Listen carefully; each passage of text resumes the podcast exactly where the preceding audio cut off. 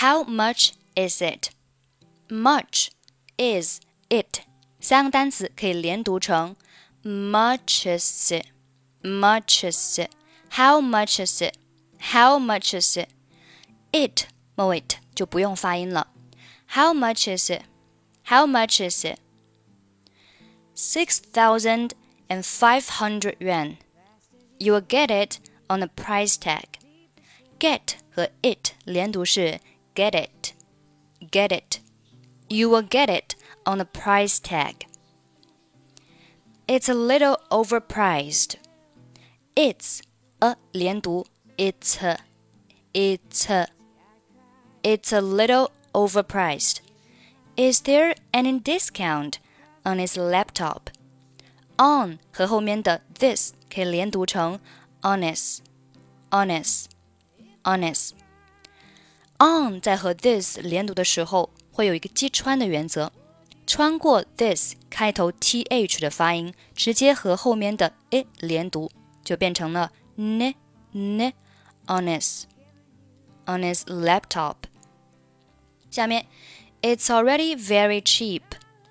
It's 和 already 连读是 It's already. It's already. It's 后面的 ts 和 already 开头的 all 连读成了 t It's already. It's already very cheap. Let's make it. Make 和 it 连读是 make it. Make it. Let's make it 6,000 yuan. I'd buy this if it were cheaper. I'd 是 I would 的缩写，would 拼写是 W O U L D，这里 I'd 末尾的可以不用发音。I'd buy this if it were cheaper. It 末尾不发音，it were cheaper. How about how 和 about 连读是 how about how about 中间呢会多一个 w 的半元音，这个我讲过很多遍了，在这里就不再重复了。How about about 末尾是不发音的。How about five thousand yuan? Um, I say five thousand and five hundred yuan. That's as cheap as it can get. That's 和后面的 as 连读是 that as that as。好，这里的 that 后面的 s 和 as 开头的 a 连读成了 ch ch 的音。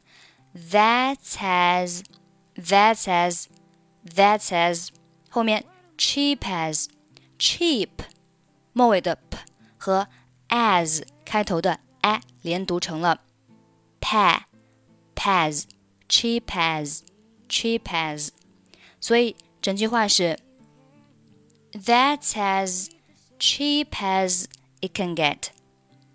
That's as cheap as it can get. 下面 Is it the final price?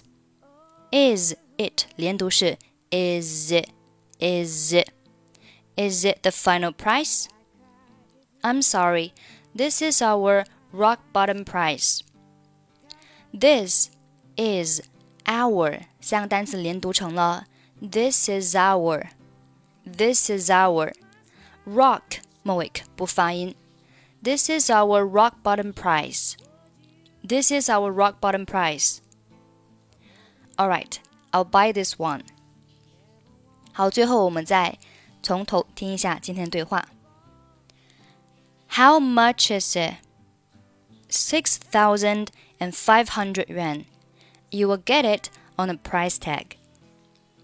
It's a little overpriced. Is there any discount on his laptop? It's already very cheap. Let's make it 6,000 yuan.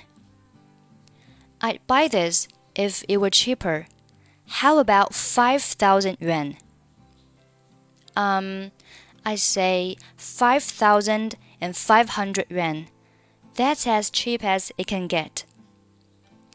Is it the final price? I'm sorry, this is our rock bottom price. Alright, I'll buy this one. Okay, that's pretty much for today. 想要查看本期节目的发音标注，欢迎关注微信公众号“英语主播 Emily”。在公众号里回复“二零二一零七零六”即可查看。I'm Emily. I'll see you next time. Bye bye.